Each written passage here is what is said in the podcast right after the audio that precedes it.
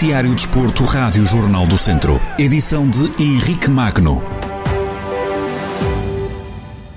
O Tondela oficializou a venda de John Murilho. A confirmação da saída do avançado venezuelano já tinha sido dada na semana passada pelo treinador Paco Ayastaran, mas só ontem o clube oficializou o término do contrato entre as duas partes. Em comunicado publicado na página oficial na internet, o Tondela confirmou que chegou a acordo com o Clube Atlético de São Luís, do México, para a transferência a título definitivo do jogador John Murilho. O venezuelano chegou ao clube Auriv Verde em 2015, clube onde marcou 22 golos e onde cumpriu também 172 jogos, batendo o recorde de partidas na Primeira Liga pelo Tondela ao final de cinco épocas e meia. Ora, o Tondela, antes da oficialização da saída de João Murilho, empatou em casa do Boa Vista a uma bola. Na jornada 17 da Primeira Divisão, os Auriverdes ainda se adiantaram por Salvador Agra, mas as Panteras do Porto acabariam por fazer a igualdade a 2 minutos dos 90. Em reação à partida, o técnico espanhol do Tondela, Paco Ayastaran, assumiu a justiça do empate, mas lamentou o golo sofrido já perto do fim. Siendo justo, Boavista tiene sus ocasiones y puede ser que el punto sea justo. Lo que que es una pena que hayamos eh, concedido el gol en una situación de canto eh, que se podía haber defendido un poquillo mejor. Sabíamos a dónde veníamos ante un equipo que, eh, que son muy agresivos. Estamos satisfechos porque además também sabemos eh, empatar. Paco Ayastaran reforçou também a satisfação com o ponto conquistado perante a boa exibição da equipa. Creo que muitas das coisas que tínhamos trabajadas han salido e estamos muito satisfechos com o ponto, sobre todo por la capacidad de trabalho, eh, la responsabilidad el sacrificio que está demostrando este equipo, incluso la dificultad de perder jugadores por el camino y a pesar de todo dar la cara en los juegos. ¿no? Pacoia Sara no rescaldo ao empate do Tondela em casa do Boa Vista. Com este resultado, os Beirões somaram o primeiro empate na Primeira Liga e ocupam agora a 13ª posição com 16 pontos. No Campeonato de Portugal, o Ferreira Daves entrou a perder em 2022. A equipa agora treinada por Ricardo Duarte saiu derrotada por 1-0 da recepção ao Valadares Gaia. Em rescaldo ao encontro, o técnico que se estreou no comando dos ferreirenses assumiu que a equipa ressentiu-se do golo sofrido. Foi uma, uma, primeira parte muito boa, com qualidade, em que surpreendemos até, acho que o Valadares, tivemos as melhores oportunidades de gol, acabámos por não conseguir concretizar e eles no final da primeira parte acabam por fazer um, um gol contra a corrente do jogo e a equipa, pronto, ressentiu-se. Tentámos eh, por tudo procurar o empate e a vitória, um bocadinho mais com o coração do que com a cabeça e que não conseguimos. A equipa trabalhou bem, está a assimilar as ideias da nova equipa técnica e acho que teve um bom comportamento.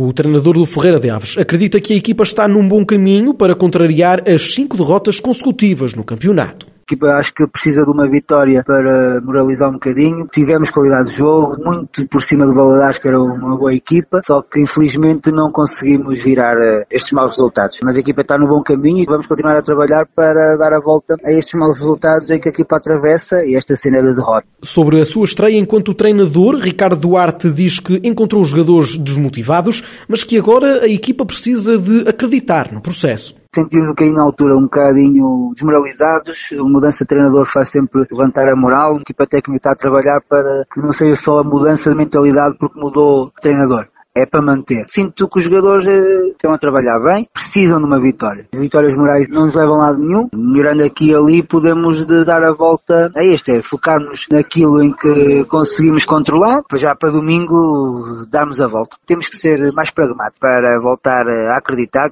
Ricardo Duarte, o novo técnico do Ferreira de Aves, no rescaldo à derrota frente ao Valadares Gaia, a quinta seguida na temporada. O Ferreira de Aves mantém a última posição da Série C do Campeonato de Portugal, com apenas quatro pontos somados. Ora, também na Série C desta prova, o Castro Daire discutiu nesta, neste fim de semana a jornada 15 do campeonato. A equipa de Vasco Almeida não foi além do empate a uma bola na deslocação ao terreno do Espinho. Os Beirões entraram a vencer com um golo aos dois minutos de jogo, mas mas a equipa da casa empatou ainda antes do intervalo com este empate. Eh, e as vitórias do Lessa e do Salgueiros, o Castro Daire na terceira posição, vê aumentada a desvantagem para os dois primeiros lugares, fixada agora nos 5 pontos. E hoje é o dia D para Paulo Souza no Flamengo. O treinador natural de Viseu é apresentado oficialmente esta segunda-feira e começa também hoje a liderar os trabalhos com o plantel do Clube Carioca.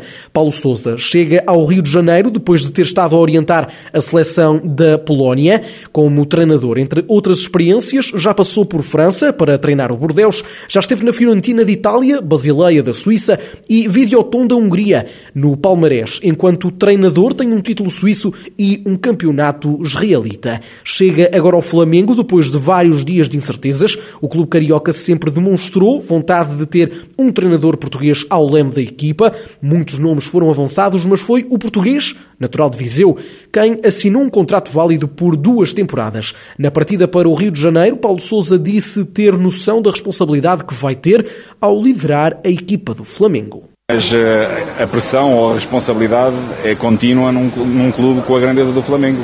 Sobretudo nestes últimos anos, que tem-se expressado eh, com, com, várias vitórias, conjuntamente queremos eh, continuar a termos também, no futuro próximo, essas mesmas vitórias. O técnico garante que vai colocar as ideias e a capacidade de liderança ao serviço do Clube Carioca. Desde que eu identifiquei a minha paixão pelo futebol, é essa paixão que eu vou expressar todos os dias com fortes convicções eh, das minhas ideias, da minha liderança, eh, da capacidade que eu e o meu staff têm e também de, de, todo, de todos os jogadores que estão no elenco. Eh, por isso, eu penso que tudo aquilo que é hoje o Flamengo é uma expressão máxima para podermos ambicionar a ganhar troféus. Paulo Souza, treinador natural de Viseu, na partida para o Brasil. Paulo Souza inicia hoje oficialmente os trabalhos à frente da equipa técnica do Flamengo.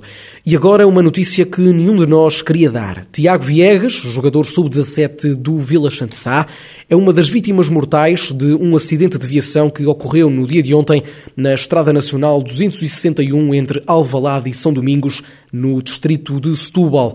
A confirmação do falecimento foi dada no local do acidente, que vitimou também um bebê de dois meses e feriu com gravidade uma mulher de 40 anos e um rapaz de 12, ambos levados para o Hospital de São Bernardo, em Setúbal. Em reação nas redes sociais, o Vila Sá despediu-se do atleta sub-17 e mostrou-se solidário com a família e amigos do jovem de 17 anos. Também outros clubes vizinhenses já reagiram à morte de Tiago Viegas nas redes sociais. Contactado pelo Jornal do Centro, o presidente do Clube Beirão, José Manuel Santos, lamentou profundamente o desaparecimento do atleta, mas preferiu não prestar quaisquer declarações. Tiago Viegas tinha 17 anos e era jogador do sub-17 do Vila 这啥